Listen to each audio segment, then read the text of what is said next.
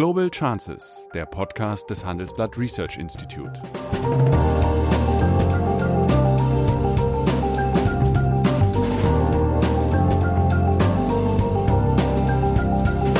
Der ehemalige Außenminister analysiert zusammen mit Professor Bert Rürup die geopolitische Lage, exklusiv für den Chefökonom, den Newsletter von Professor Rürup. Das wäre die gemeinsame Verteidigungspolitik. Aber da gibt es ein Land, das die größten Schwierigkeiten macht, und das heißt Deutschland. Ja, das ist in der Tat so. Ja. es, gibt, es gibt zwischen, also bei der Frage einer, eines, seiner stärkeren gemeinsamen europäischen Verteidigungspolitik, da gibt es, glaube ich, Gemeinsamkeiten, auch gerade zwischen Ost- und Westeuropa. Hallo Sigmar, guten Tag, meine Damen und Herren. Hallo Bert, grüß Ja, Sigmar, man kann ein Gespräch in dieser Woche äh, insbesondere mit einem ehemaligen Bundeswirtschaftsminister äh, nicht führen, ohne auf die Sache Lars Feld einzugehen. Äh, das war ja auch das äh, Thema dieser Woche, das heißt die Nichtverlängerung des Finanzwissenschaftlers und derzeitigen Vorsitzenden im Sachverständigenrat wenn man der Presse glaubt, ist das an einem Veto des Finanzministers geschehen, wenngleich der Wirtschaftsminister eigentlich das Vorschlagsrecht hat. Ich kann mir nur vorstellen, dass das im Kabinett passiert ist. Aber zu deiner Zeit gab es doch auch schon mal was. Du hast doch auch so ein bisschen mal gezögert, dem damaligen Vorsitzenden äh, Christoph Schmidt äh, weiter zu verlängern. Heute oder diesmal bei Herrn Lars Feld ist es ja ist übrigens ein sehr, sehr guter Finanzwissenschaftler, seine ordoliberale Ausrichtung. Also wie stehst du zu ähm, dieser Causa Lars Feld und was war äh, damals äh, bei dir das Problem, dass es mit Herrn Schmidt gehakt hat? Nee, es hat gar nicht mit Herrn Schmidt gehakt, sondern Herr Schmidt war Vorsitzender und sollte das ja. auch bleiben, aber es stand eine andere Berufung neu an. Und damals hatte ich die Vorstellung, dass es ganz gut wäre, den Sachverständigenrat auch mit jemandem zu besetzen, der einen außerdeutschen Blick mitbringt. Es gibt ja oft auch eine Auseinandersetzung, ob die Deutschen eigentlich mit zum Beispiel ihrer Fiskalpolitik ähm, richtig liegen. Und ich glaub, dachte, es sei ganz gut, mal einen europäischen Blick im Sachverständigenrat zu haben. Es ist dann nicht dazu gekommen, weil ich Herrn Schmidt nicht überzeugen konnte und ehrlich gesagt ich dann einen Streit um eine solche Frage für nicht besonders hilfreich empfunden hatte. Und ehrlich gesagt, der Streit jetzt zeigt, dass das wahrscheinlich ganz vernünftig gewesen ist. Denn äh, es ist ja so, äh, außerhalb der, der politischen und medialen und wirtschaftlichen Eliten weiß wahrscheinlich kein, kein Mensch, um was es da geht. Und eine Sache, die sonst in der Öffentlichkeit keine große Rolle spielt, gewinnt auf einmal eine Riesendimension, steht in allen Zeitungen. Ähm, ich weiß nicht, ob diejenigen, die das jetzt losgetreten haben, klug beraten waren. Naja, also was heißt klug beraten? Also es äh, ist ja wohl doch schon so ein, ja, sag mal, jeder Ökonom hat ja seine Brille vor Augen, sein Paradigma im Kopf. Äh, und äh, das führt zu anderen, zu anderen Ergebnissen. Ja, ein, sagen wir mal, Neoliberaler wird, wenn wirtschaftliche Probleme da sind, ja, schwergewichtig zu hohe Löhne sind und, und, und Marcel Fratscher, der Keynesianer, wird unterbliebene Investitionen als Ursache sehen. Das, das, die Sachen sind richtig, aber es gibt schon, je nachdem welches Paradigma im Kopf hat, unterschiedliche Wahrnehmungen. Und äh, ich glaube, es ging hier schon um einen Richtungsstreit, wie denn die Besetzung dieses Gremiums sein kann. Es kann ja auch jedes Jahr nur ein neues Mitglied äh, reingewählt werden, äh, sofern keins vor verstorben ist. Deswegen glaube ich schon, dass es auch hier um letztlich eine, sagen wir mal, ja, ideologische Ausrichtung über die Zukunft des Rates gehen und ich will das gar nicht bestreiten. Die Frage ist nur, ob das eigentlich ein Thema ist, äh, dass man, äh, das so wichtig ist, dass man äh, eigentlich ja doch letztlich das Bild der Politik mal wieder ein bisschen beschädigt. Übrigens, dass des Sachverständigenrates gleich auch, mit. Auch, der ist der ein, der ist der wirklich Geschädigte, in, in, ja, ich und, sagen. Aber, aber es wird, wird, auch viele Leute geben, die sagen, na gucke mal, also wenn's äh, irgendwie wollen sie Stromlinienförmigkeit haben. Im Sachverständigenrat sind unterschiedliche Sichtweisen da und Lars Feld ist ein Ordnungs ein Ordoliberaler. Ich fand den übrigens immer erfrischend, weil man muss ja nicht mit ihm übereinstimmen, mhm. aber es ist nachvollziehbar, wie er argumentiert und man kann sich mit dem ordentlich streiten. Und ich glaube, ich hätte in der gleichen Situation jetzt nicht versucht, ihn abzulösen, weil ich glaube, dass es in der Tat, gerade wenn es einen sozialdemokratischen Finanzminister gibt und eher eine sag mal, staatsorientierte Phase in der Wirtschafts- und Finanzpolitik da ist, ist eigentlich ganz gut, wenn einer da ist, der den Laden gegen den Strich bürstet. Ähm, aber wie gesagt, ich finde es auch unter politischen Gesichtspunkten irgendwie ein bisschen irre, so, ein, so einen Streit loszutreten. Ja, ja, man hat nur beschädigt auf dem Feld. Nur. Ja, ja. ja. Aber ich habe mir für unser heutiges Gespräch mal das Sachverständigenratgesetz aus dem Jahr 1963 rausgesucht. Und da gibt es einen. Ich will mal widersprechen. Ich glaube nicht, nicht eine Sekunde, mhm. dass du das raussuchen musstest, weil ich ziemlich sicher bin, du hast es im Kopf. Ja, ziemlich, aber ich habe es mir ausgedruckt, ja, damit ich es damit ich's fehler, fehlerfrei vorlesen kann. Nämlich der Paragraph 2 dieses äh, Gesetzes endet. Der Sachverständigenrat soll Fehlentwicklungen und Möglichkeiten zu deren Vermeidung oder deren Beseitigung aufzeigen jedoch, bitte gut zuhören, keine Empfehlungen für bestimmte wirtschafts- und sozialpolitische Maßnahmen aussprechen. Das heißt, äh, ja, der Rat ist nicht, wie man so sagt, ein Beratungsgremium, sondern ein Begutachtungsgremium. Ja. Hältst du das noch für zeitgemäß? Haben schon mal über die Frage gestritten, ob das eigentlich voneinander zu trennen ist. Ähm, in der Wahrnehmung ist es natürlich so, dass wenn jemand eine Frage begutachtet und sagt, das würde ich nicht machen. Dann so, so, so hat der Rat es übrigens früher gemacht. Man hat immer zwei Alternativen diskutiert ja. und eine in die Mülltonne getreten. Da wusste man, was der Rat wollte, aber später äh, hat man sich dann äh, doch, äh, ich mache mich ja nicht frei davon, hat man, äh, ich war das ja auch mal, äh, hat man schon gesagt, was man machen sollte. Ja, und ich meine, der Rat hat lange Zeit erklärt, um Gottes Willen macht keinen Mindestlohn. Mhm. Er hat erhebliche Schwierigkeiten mit, der, mit dem Förderungsgesetz für die erneuerbaren Energien gehabt. Und ein solcher Streit ähm, muss ja nicht dazu führen, dass man dem Rat folgt, aber dass man sich dann, wenn man so, sozusagen sowas von Latz gekriegt knallt als Minister, äh, dann dazu gezwungen ist, sich damit auseinanderzusetzen, das ist eigentlich ganz gut. Das ist gut, aber äh, wahrscheinlich ist ja da auch mit der, hinter diesem Streit ist ja doch die große mediale Bedeutung, die so ein Gutachten hat. Äh, ja, das glaube ich, äh, wird von vielen Politikern als Risiko gesehen, dass sie damit gegen eine öffentliche Meinung anschreiben muss, wenn man also einer bestimmten Empfehlung nicht folgt. Meine Erfahrung ist eher, dass das mediale Echo genau 24 Stunden lang hält. Ja, äh, dann, sagen, wir mal eine Woche, sagen wir mal eine Woche, ja. Aber höchstens, ja. äh, aber höchstens. Also das, ich weiß nicht, dahinter wird ich glaube, dass man der Frage, wer da drin sitzt, wenn es jetzt um Parteipolitik geht oder wenn du so willst, die, die Brille, durch die die Realität gesehen wird, das darf man auch nicht überschätzen. Und nochmal, es ist vielleicht sogar gut, dass wenn eine bestimmte Tendenz vorherrschend ist in der Politik, dass sie sich das Gegenteil in den Rat holt. Mhm. Äh, da, also das bedeutet glaube, aber eine hohe politische Souveränität, nicht? Boah, ich glaube, dass das jeweils, wenn man in der Bundesregierung sitzt, sinnvollerweise so sein sollte. äh, und sich mit dem Rat rumzustreiten, ist ja äh, erstmal nichts Schlimmes. Äh, was jetzt passiert ist, ist eben, dass Übrigens, diejenigen, die Lars Feld verhindern werden, werden nach meiner Einschätzung diejenigen, die sie reinkriegen wollten, nicht reinkriegen. Jedenfalls wäre ich in der Union, die genannten jedenfalls nicht. Wäre ich in der Union, ich würde das einfach liegen lassen mhm. und würde es nicht entscheiden. Äh, da gibt's dann äh, Leute, die sagen, oh, wie kann man während der Krise einen solchen Position nicht besetzen? Naja, es sind ja noch ein paar andere. Und im September sind Bundestagswahlen, dann wird es eine neue Regierung geben und dann wird die das entscheiden. Also ich würde jedenfalls einfach das Thema aus Sicht der Union jetzt liegen lassen. Ich vermute, so wird es kommen. Ja, das mag wohl sein, aber äh, Lars Feld scheidet Ende dieses Jahres aus. Dann hat der, setzt, der, setzt sich der Rat aus vier Personen zusammen. Äh, dann äh, wird eine Wahl stattfinden des Vorsitzenden, der muss ja einen Vorsitzenden haben. Und das kann man sagen, das wird sicher eine Frau sein, da die beiden männlichen Mitglieder, äh, die gegenwärtig drin sind, eins ist auf Vorschlag der Arbeitgeber und eins auf Vorschlag der Gewerkschaften reingekommen und die werden oder werden traditionell nicht zum Vorsitzenden gewählt.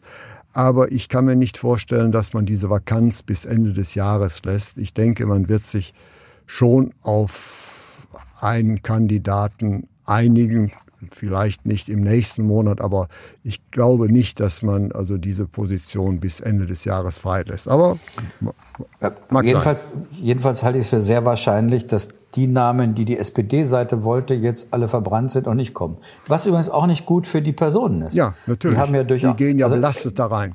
Bei dieser ganzen Auseinandersetzung kann ich keinen Gewinner erkennen. Ja, das hat man ab und an. Ja, okay. ja. da sind wir uns dann einig. Aber dann zum eigentlichen Thema würde ich gerne zu dir kommen. Eine für mich überraschende Entwicklung. Also die Anzahl der Corona-Toten in den USA soll zwischenzeitlich höher sein als die Toten des Ersten und Zweiten Weltkriegs und des Vietnamkriegs zusammen.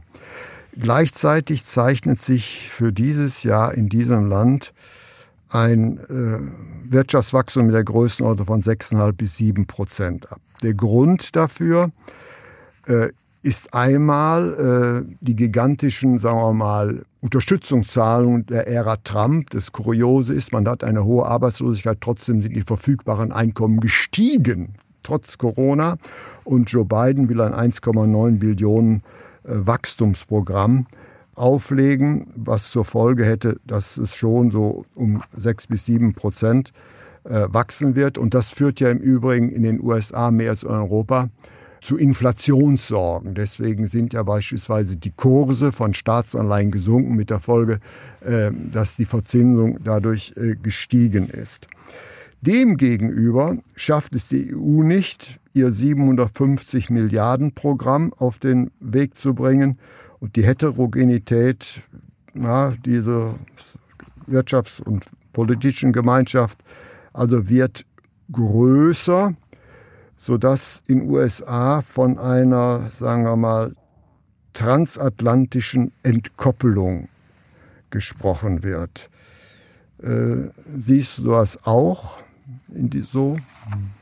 Also jedenfalls ist es so, dass in der Tat die Politik kaum unterschiedlicher sein könnte. In den Vereinigten Staaten eben ein wirklich gewaltiges Stimulusprogramm, weitgehend jedenfalls unumstritten. Ja, die Republikaner sind nicht einverstanden, aber sag mal, das, was sich dahinter verbirgt, ist ja, dass Biden das zugleich nutzen will, die Regionen zu fördern, die sich besonders schon auch in der Vergangenheit vor der Pandemie vernachlässigt gefühlt haben. Die ländlichen Regionen, wo die Menschen keine Perspektiven Infrastrukturprogramme. haben. Infrastrukturprogramme. Infrastruktur. Also eigentlich eine klassische, ähm, sagen wir, keynesianische Form von, von, von Wirtschaftspolitik. Man, in Deutschland würde man vielleicht sogar sagen, eine sozialdemokratische. Das ist äh, Biden, aber Trump hat ja, äh, sag mal, Transferpolitik getrieben für seine ja, Klientel. Ja, für seine Klientel. Die berühmten Steuersenkungen, die er gemacht hat, haben eher dazu geführt, dass die Unternehmen eigene Aktien zurückgekauft haben. Ja. Und nicht dazu geführt haben, dass die Massenkaufkraft steigt. Mhm. Das will jetzt Biden anders machen. Und nochmal, er will es verbinden mit dem Auftrag, Amerika zusammenzuführen. Das, glaube ich, ist eine kluge Entscheidung. In Amerika ist, wie du weißt, die Sorge vor, vor Inflation ähm, die zweitwichtigste, mhm. vielleicht sogar die drittwichtigste, anders als bei uns in Europa. Und was die Europäische Union gerade macht, ich meine, ich bin gehöre nun eigentlich zu den traditionellen Gesundbetern der Europäischen Union und, und habe meinen Optimismus auch in schwierigen Zeiten nicht verloren. Aber man muss schon sagen, die also die, die da Verantwortung tragen für die Europäische Union, das sind im Kern die Nationalstaaten. Das ist nicht die Kommission in allererster Linie, nicht mhm. das Parlament, sondern vor allem die Nationalstaaten die leisten sich schon ein paar Sachen, wo man sich nicht wundern muss, wenn die Europaskeptiker zunehmen. Das ist zuerstens das Versagen in der, in der Pandemie, also vor allen Dingen bei der Frage äh, äh, Impfstoffbeschaffung. Und das ist jetzt, ich meine, wir haben, dieses Programm ist vor Monaten beschlossen worden. Und es bewahrheitet sich jetzt die Befürchtung vieler, die damals gesagt haben, naja, wenn die mit dem Ding Ende 2021, Anfang 2022 endlich die Gelder auszahlen, dann sind wir schon froh. Was de facto bedeutet, dass das Geld im Ausgang der Krise ausgegeben wird und bis dahin aus meiner Ansicht vermutlich einfach die nationale Verschuldung steigt, die in einigen Ländern schon heute äh, so hoch ist, dass das eigentlich keine Schuldentragfähigkeit gibt. Die Länder werden sich einfach national weiter verschulden und das ganze Programm sollte ursprünglich dazu dienen, dass genau das nicht passieren muss. Du und ich waren ja mal, vielleicht sind wir es noch, aber ich ein bisschen weniger, der Hoffnung, äh, dass also dieses Programm äh, die Staaten zusammenschmieden wird. Und aber was wir gegenwärtig beobachten können, das muss man wohl so akzeptieren, ist, dass die wirtschaftliche Heterogenität nicht abnimmt, sondern zunimmt und dass auch die äh, politische Heterogenität abnimmt und zunimmt. Wenn man sagen wir, Europa auf einen Begriff bringen will, würde man sagen Aristoteles, Christentum und Aufklärung. Und ich kann mich nicht des Eindrucks erwehren, dass die Zahl der Staaten, insbesondere der neuen Staaten, damit relativ wenig anfangen kann. Kommen wir wieder zurück zum Europa der mehreren Geschwindigkeiten oder hast du noch die Hoffnung, dass man diese Probleme, die du ja auch beschrieben hast, überwinden kann, dass es trotzdem so einen Schritt zu einem gemeinsamen Europa irgendwann mal wieder geben wird. Ja, die Hoffnung stirbt zuletzt, aber du hast natürlich völlig recht. Äh, wenn wir früher haben wir ja bei solchen Wieder- oder Erholungsprogrammen nach einer Krise immer über die Frage gerätselt, wird es ein V oder ein L? Und was wir jetzt erleben, es ist ein K. Einige Staaten, dazu gehört auch Deutschland, werden stark aus der Krise rauskommen und andere werden eher schwächer, sodass die Differenz größer, zwischen Nord- und Südeuropa wird. noch größer wird. Das übrigens ist kein, nicht nur in Europa der Fall, das werden wir weltweit erleben, ähm, dass die Länder, die ohnehin schwachbrüstig sind, noch schwächer werden, während die anderen wieder stärker werden. Und das hat zwangsläufig zur Folge, dass die Spannungen in Europa wachsen. Ähm, ich jedenfalls würde es einer deutlich ambitionierteren Politik, eine deutlich ambitioniertere Politik erfordern, äh, die ich zurzeit nicht erkennen kann, dieses Europa wirklich zusammenzuhalten. Bislang überlässt man das ja der EZB, mhm. die quasi äh, unter dem Vorwand, es ginge um Geld, äh, Geldwertstabilität, äh, letztlich indirekte Staatsfinanzierung macht. Ein wirkliches Zusammenrücken der Staats- und Regierungschefs habe ich nicht gesehen. Ich war auch skeptisch, als der deutsche Finanzminister Olaf Scholz vom Hamilton-Moment gesprochen hat, also sozusagen vergleichbar mit den USA. Ja, ja, jetzt schließt die, wo sich Schulden vergemeinschaftet wurden. Ja, ich habe das damals schon nicht geglaubt und jetzt noch viel weniger. Aber das Problem ist, äh, die Menschen schauen ja da drauf. Sie schauen ja auf ihre Alltagserfahrung, auf die Frage, hat denn das wirklich noch einen Mehrwert? Und meine Befürchtung ist, dass die sich einfach abwenden. Das heißt nicht, dass Europa morgen zu Ende ist. Aber was ich nicht sehe, ist schnelle weitere Integrationsschritte. Es wird eher ein technokratisches Europa bleiben, mit der Gefahr, dass populistische Bewegungen immer wieder in Europa der europäischen Entwicklung auch ein Stoppzeichen vorsetzen können. Und wir werden sehen, dass Angebote zum Beispiel aus China wieder attraktiv werden. Für einzelne Staaten. So ist es. Ja, aber das bedeutet natürlich, sagen wir mal, dass die Idee, äh, dass Europa, sagen wir mal, der dritte Pol in der sonst bipolarer werden, bipolar werdenden Welt, dass man diese Hoffnung äh, abschreiben kann. Nämlich, ich kann mir nicht vorstellen, dass ein äh, auseinanderdriftendes Europa von China oder auch von den USA als ein Gesprächspartner auf Augenhöhe akzeptiert wird. Also ich würde mich ein bisschen scheuen, das Urteil zu fällen, aber wenn wir so weitermachen, dann spielen wir in der Tat keine Rolle. Dann werden wir als Binnenmarkt weiter interessant bleiben, Klar. natürlich. Äh, Deutsche aber Exporte als, gehen zu 60 Prozent nach ah, Europa. Also das, das, der, wir werden auch für China und die USA als, als Markt interessant bleiben. Äh, aber wir werden politisch kein Gewicht haben. Wir, mhm. Das wird sich verstärken, was es jetzt schon gibt. Der Blick auf Europa lautet reich, aber schwach. Mhm. Ähm, man muss mit denen eigentlich nicht rechnen. Und ich erinnere an deine, wie ich glaube, kluge Analyse, dass das Wohlstandsmodell Europas, vor allen Dingen Deutschlands, gerade auf den Kopf gestellt wird, weil es eben immer weniger ums Produkt geht, das haben wir als Deutsche vor allen Dingen beherrscht, sondern immer mehr um die Datenplattform mhm. und die beherrschen wir als Europäer überhaupt nicht. Mhm. Also wir geraten quasi an den Rand und wenn man am Rand ist, dann ist man schnell dabei, dass andere einen rumschubsen. Diese Gefahr besteht. Aber wäre dann wirklich das Europa der zwei Geschwindigkeiten, das heißt die alten, in Anführungsstriche, äh, westlichen Staaten tun sich zusammen und gehen voran und dann gibt es ein äh, Cordon von auch europäischen Staaten, wo teilweise sogar Euro-Länder sind, die aber, sagen wir mal, doch ähm, auf ihrer Nationalstaatlichkeit äh, beharren. Ist ja auch verständlich.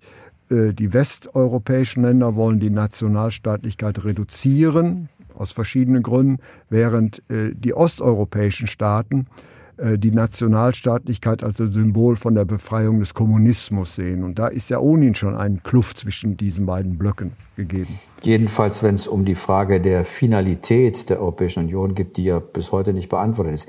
Ich habe ein bisschen Sorge, dass wir unseren westeuropäischen Nachbarn äh, zu viel äh, des Guten unterstellen. Ich glaube nicht, dass Frankreich bereit wäre, äh, seine Rolle als Nation aufzugeben. Die halten daran mindestens genauso fest, wie die Polen das tun. Eher ist es so, dass Frankreich gerade auf dem Weg ist, den Versuch zu unternehmen, jetzt wo die Briten raus sind und wo die Amerikaner sich stärker um den Indo-Pazifik kümmern, dass Frankreich sozusagen wieder die traditionelle Rolle als politische Führungsnation übernehmen will, aber nicht in der Infragestellung der eigenen Nation, sondern mhm. als Führungsnation. Ich, diese Idee mit den zwei Geschwindigkeiten, die ist ja schon relativ alt, alt und wir haben ja zwei Geschwindigkeiten. Nicht alle Länder sind in der Eurozone, nicht alle Länder sind bei Schengen dabei.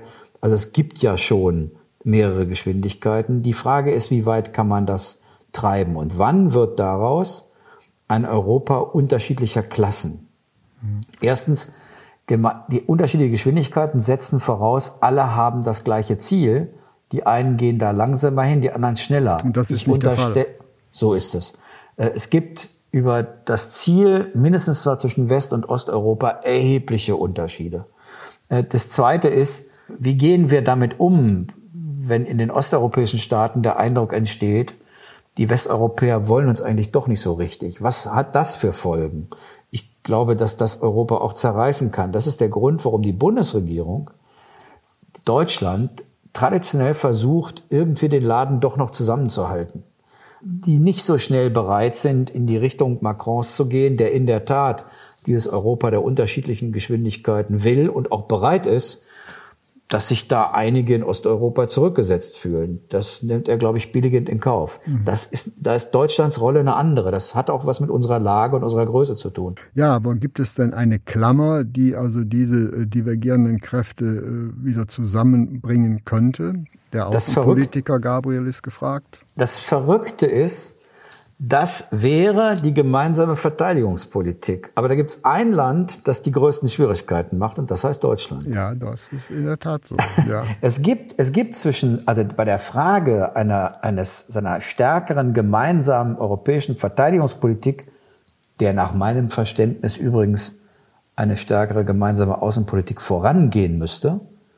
Verteidigungspolitik ist erstmal ein Instrument der Außenpolitik nicht umgekehrt, aber lassen wir das mal dahingestellt. Da gibt's, glaube ich, Gemeinsamkeiten, auch gerade zwischen Ost- und Westeuropa. Äh, da ist Deutschland das Problem, weil jedenfalls die Deutschen in ihrer Mehrheit die Konsequenzen einer solchen gemeinsamen Sicherheits- und Verteidigungspolitik, glaube ich, ungern tragen. Das bedeutet nämlich, dass Europa und damit auch Deutschland sehr stark auch eingebunden wäre in internationale Konflikte, auch militärischer Natur. Ähm, da gibt's in Europa viel Bereitschaft zu, bei UN-Mandaten mitzumachen, bei der Frage von Stabilisierungseinsätzen, beim Kampf gegen islamistischen Terror. Das Land, das da am zurückhaltendsten ist, das ist Deutschland. Ähm, so, dass es von unseren Nachbarn schon ein bisschen schwierig angeschaut wird. Die Franzosen sagen uns, na ja, so geht das auch nicht weiter, dass wir in Mali kämpfen und Deutschland fotografiert nur aus der Luft. Wir sind da eher der Bremser, andere sind da durchaus bereit, diese Klammer zu nutzen. Mhm. Würdest du dann so weit gehen wie Gerd Schröder, der äh, den europäischen Ländern eigentlich einen Austritt aus der äh, NATO vorschlägt, um eben äh, über eine äh, gemeinsame Armee die Staaten zusammenzubringen? Ich kann nur dringend davon abraten. Erstens äh, sind wir längst noch nicht so weit, dass wir das wirklich tatsächlich schultern könnten. Und nochmal, daran hat Deutschland einen großen Anteil. Man sieht das ganz schön am Beispiel Afghanistan. Als Donald Trump gesagt hat, wir ziehen da ab, da waren die Europäer up in arms und haben gesagt, um Gottes Willen, ihr könnt uns doch da nicht alleine lassen. Äh, da hat man mal gesehen, wie, wie, sag mal, wie weit es in der Realität, in der Praxis bestellt ist um die eigenen Fähigkeiten. Das Zweite ist, wenn Europa die NATO verlässt, dann werden das ja andere auch tun. Die NATO ist zum Beispiel einer der wenigen Garanten dafür, dass sich die Türkei nicht nuklear bewaffnet.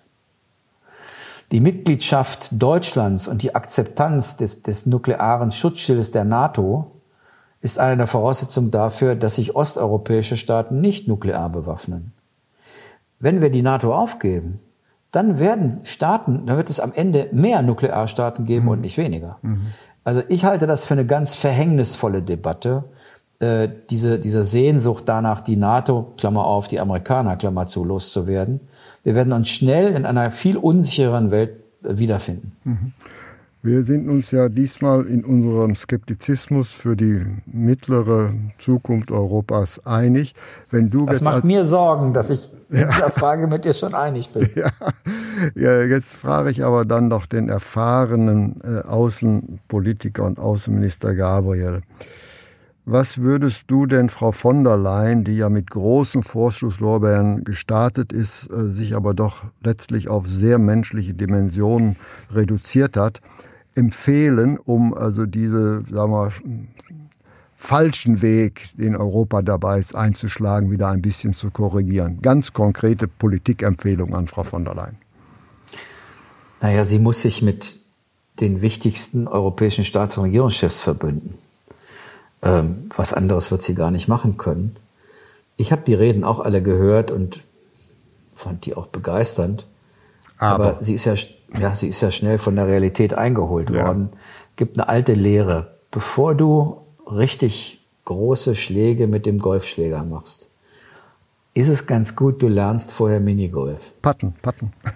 Oder das. Also erstmal auf kurzer Distanz die Bälle in die kleinen Löcher kriegen. Und wenn man das gut kann, dann kann man es auch mal mit den ganz großen Schlägen versuchen. Und das ist, glaube ich, bei ihr da gibt es viel Pathos, viel richtiges Pathos in den Europareden, aber sie, sie wird um die Mühe der Ebene nicht herumkommen. Und dazu braucht sie die Staats- und Regierungschefs der wichtigsten europäischen Länder. Und das Problem wird sein, dass Deutschland durch die Übergang in, zu einem neuen Kanzler erstmal mit sich selbst beschäftigt ist. ist ja.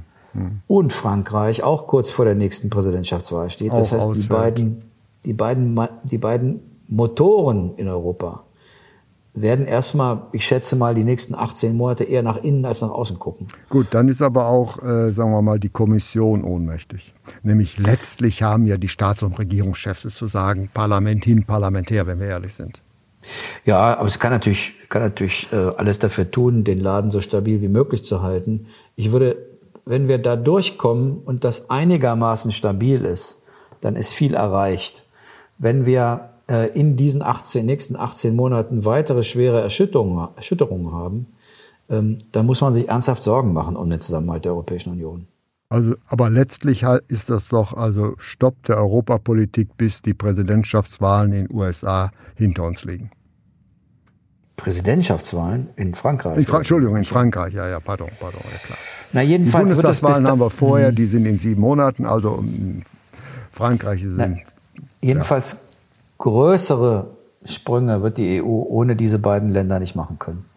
Ja, das war ein, äh, ich würde nicht sagen pessimistischer, aber ein realistischer Ausblick, dass auf absehbare Zeit äh, ein Vorwärts in Europa nicht gibt. Und ich glaube, wir können schon froh sein, wenn die Fliehkräfte in den nächsten Jahren nicht stärker, sondern schwächer werden. Nämlich derzeit sieht die Zukunft äh, eines sich einigen Europas meines Erachtens äh, schlecht aus im Vergleich zu den großen Hoffnungen, die wir in den letzten Jahren gehegt haben. Würdest du das wenigstens mittragen? Ja, das war ein, leider. Das war ein tolles Schlusswort. Ich bedanke mich bei dir und freue mich aufs nächste Woche. Bis zum nächsten Mal. Tschüss. Tschüss. Das war Global Chances mit Sigmar Gabriel, der Podcast des Handelsblatt Research Institute.